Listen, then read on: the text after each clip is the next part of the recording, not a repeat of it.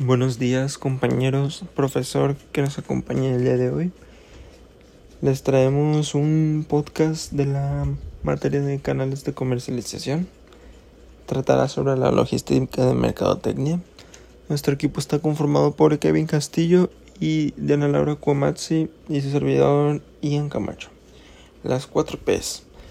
El marketing mix o mezcla de mercadotecnia, mejor conocida como las famosas 4 P's, es un conjunto de herramientas tácticas de marketing que utilizan las empresas en las cuales se analizan cuatro variables de su actividad para influir en la demanda de su producto o servicio.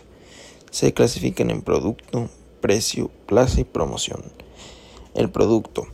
Esta variable engloba tanto el producto en sí, satisface una determinada necesidad, como todos aquellos elementos o servicios suplementarios a ese producto. El precio. En esta variable se establece la información sobre el precio del producto que se ofrece en el mercado. Este elemento es muy competitivo en el mercado, dado que tiene un poder especial sobre el consumidor. Además, es la única variable que genera ingresos. La plaza. En esta variable se analizan los canales que atraviesa un producto desde que se crea hasta que llega a manos del consumidor. Además, podemos hablar también del almacenaje de los puntos de venta, la relación con los intermediarios, el poder de los mismos, entre otras variables. La promoción. La promoción del producto analiza todos los esfuerzos de comunicación y elección de medios que la empresa utiliza para dar a conocer el producto y aumentar sus ventas en el mercado. Se consideran algunas variables como publicidad, las relaciones públicas, medios de difusión, entre otras más. Un programa de marketing eficaz combina cada elemento de marketing mix en un programa de marketing integrado, diseñado para alcanzar los objetivos de marketing de la empresa entregando valor para el cliente. El marketing mix constituye un kit de herramientas tácticas de la empresa para establecer un fuerte posicionamiento en los mercados meta. La logística de mercadotecnia. El marketing logístico ejerce una relación recíproca entre la logística y la marketing de una empresa, con el propósito de establecer cadenas de valor que satisfagan por completo y con rentabilidad a los asociados comerciales de una compañía. Los canales de distribución forman parte de los procesos del marketing logístico y para los empresarios son el punto fundamental que promueve valores agregados a los clientes. En la realidad global actual, las, empresas no pueden crecer y conseguir mayores beneficios siguiendo la antigua mercadotecnia transaccional. Estas deben cultivar el marketing relacional, el cual es colaborativo, ya que permite que en sus procesos estratégicos intervengan la totalidad de los participantes, ya sea proveedores, productos, canales de distribución y consumidor final. A la estrategia del marketing relacional se le llama pool ya que parte de la demanda tomando en cuenta los requerimientos del mercado. Esto es contrario a la práctica de producción push, basada en cifras históricas de producción, sin considerar los requerimientos del mercado. El marketing logístico conecta la logística y el marketing empresarial para establecer cadenas de valor rentables. El marketing relacional, el pool, está basado en la demanda y las necesidades del mercado es opuesta al marketing transnacional, el push, que se basa en datos pasados de producción e ignora las necesidades del mercado. Una pequeña empresa que asume toda la cadena logística provocará un impacto en el precio del producto. Debe evitarlo eligiendo canales de distribución adecuados. Un efecto de mejorar los procesos resulta en una disminución de costes. Es preciso vencer el antiguo arquetipo centrado de forma egocéntrica en un mismo del marketing transnacional. El marketing relacional fomenta el ganar-ganar mediante la colaboración.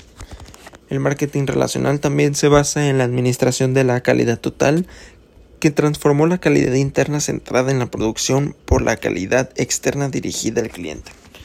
El marketing relacional pretende crear y mantener las relaciones empresariales con sus consumidores para atraerlos con un mayor número. Las redes sociales han ido más allá de su función de medios de comunicación para convertirse en verdaderos canales de distribución. El sistema de identificación por radio por radiofrecuencia que va reemplazando al vigente código de barras. Significa un cambio radical para el marketing logístico. Otro tema es la administración de la cadena de suministros. Es un sistema de administración que integra y coordina las formas en que una empresa encuentra las materias primas y los componentes necesarios para elaborar un producto o servicio y luego, y luego se entrega a los clientes. La administración efectiva de la cadena de suministros puede reducir los costos de inventario, de transporte, de almacenamiento y de empaque, al tiempo que aumenta la satisfacción del cliente. La administración de cadena de, suministros se define como la coordinación sistemática y estratégica de las funciones tradicionales del negocio y de las prácticas a través de estas funciones tradicionales dentro de una compañía en particular y a través de las empresas que practican en la cadena de suministros con el fin de mejorar el desempeño a largo plazo de las empresas individuales y de la cadena de suministros como un todo. En el proceso para agilizar el tránsito por la cadena de suministro, de modo que la empresa pueda satisfacer a sus clientes con productos y servicios de calidad. Se concentra en desarrollar relaciones más estrechas con los proveedores. La cadena de suministro es la secuencia completa desde la adquisición de insumos y la producción de bienes hasta la entrega de, estos a los clientes. El centro de distribución. Pues un centro de distribución se entiende como un espacio logístico en el que se almacena mercancía y se embarcan órdenes de salida para que sean distribuidos en el comercio mayorista o minorista. Normalmente está conformado por uno o más almacenes en los que ocasionalmente se implementan ciertos sistemas según las necesidades. De esta forma los almacenes pueden tener, ya sea el caso, sistemas de refrigeración o aire acondicionado para manejo de cargas refrigeradas o congelados.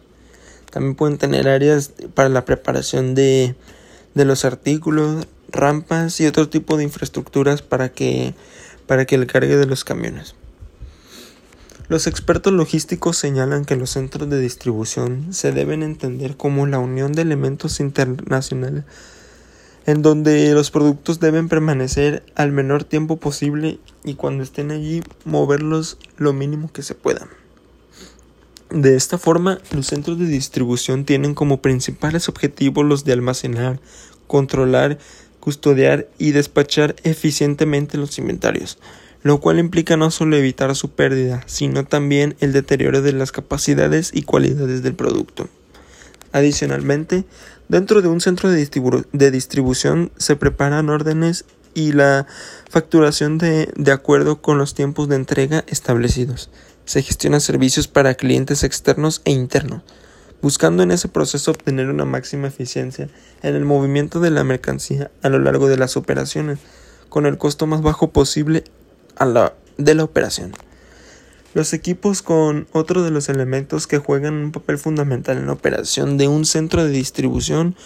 Eh, algunas de estas son las, las carretillas, canastillas, sistemas de estanterías, montacargas, bandas transportadoras, entre muchos otros que son utilizados para el manejo de materiales y el control de los mismos, según su uso y su zona de manejo. Los proveedores de logística independiente. Bueno, los proveedores de logística, también conocidos como operadores logísticos, se catalogan en funciones del grado de externalización de sus logísticas, desarrollando sistemas de gestión a lo largo de la cadena de suministros con el fin de satisfacer necesidades logísticas de sus clientes, atendiendo el criterio de la diferencia entre el, nivel del servicio prestado y el nivel de integración entre el operador y sus clientes.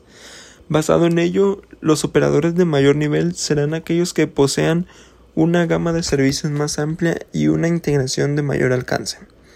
Como en todo existen diversos tipos de operadores logísticos, clasificados según sus actividades y grado de, implicación en estas, así como los servicios que prestan a las organizaciones que constan de sus servicios. Estos se dividen en proveedor logístico.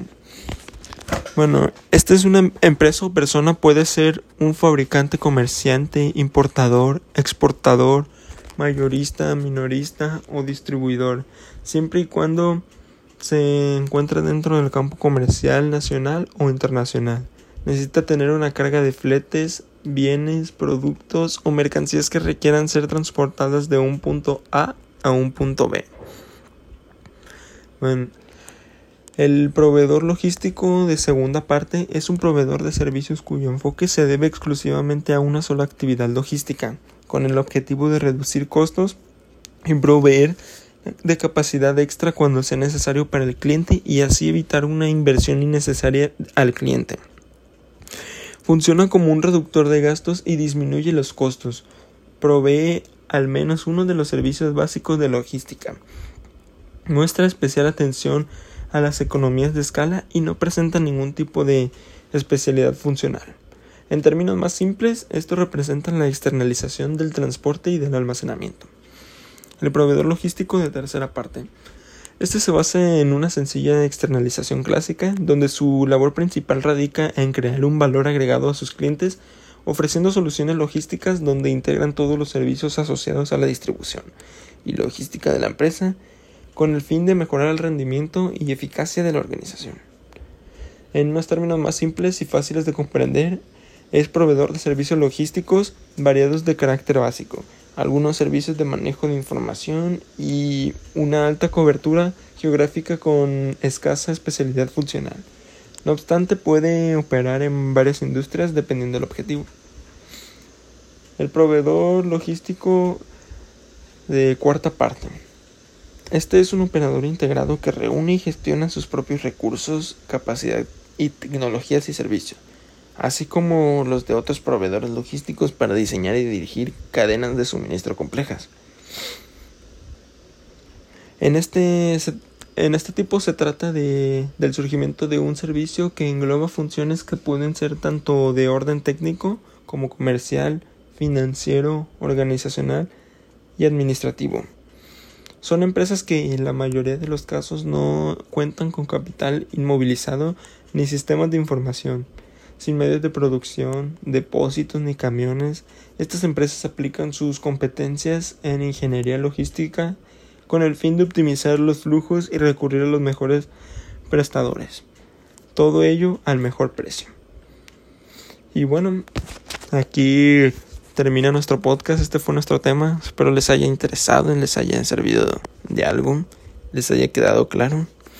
Pues bueno, hasta la próxima, chavos. Nos vemos en la siguiente emisión de la próxima clase.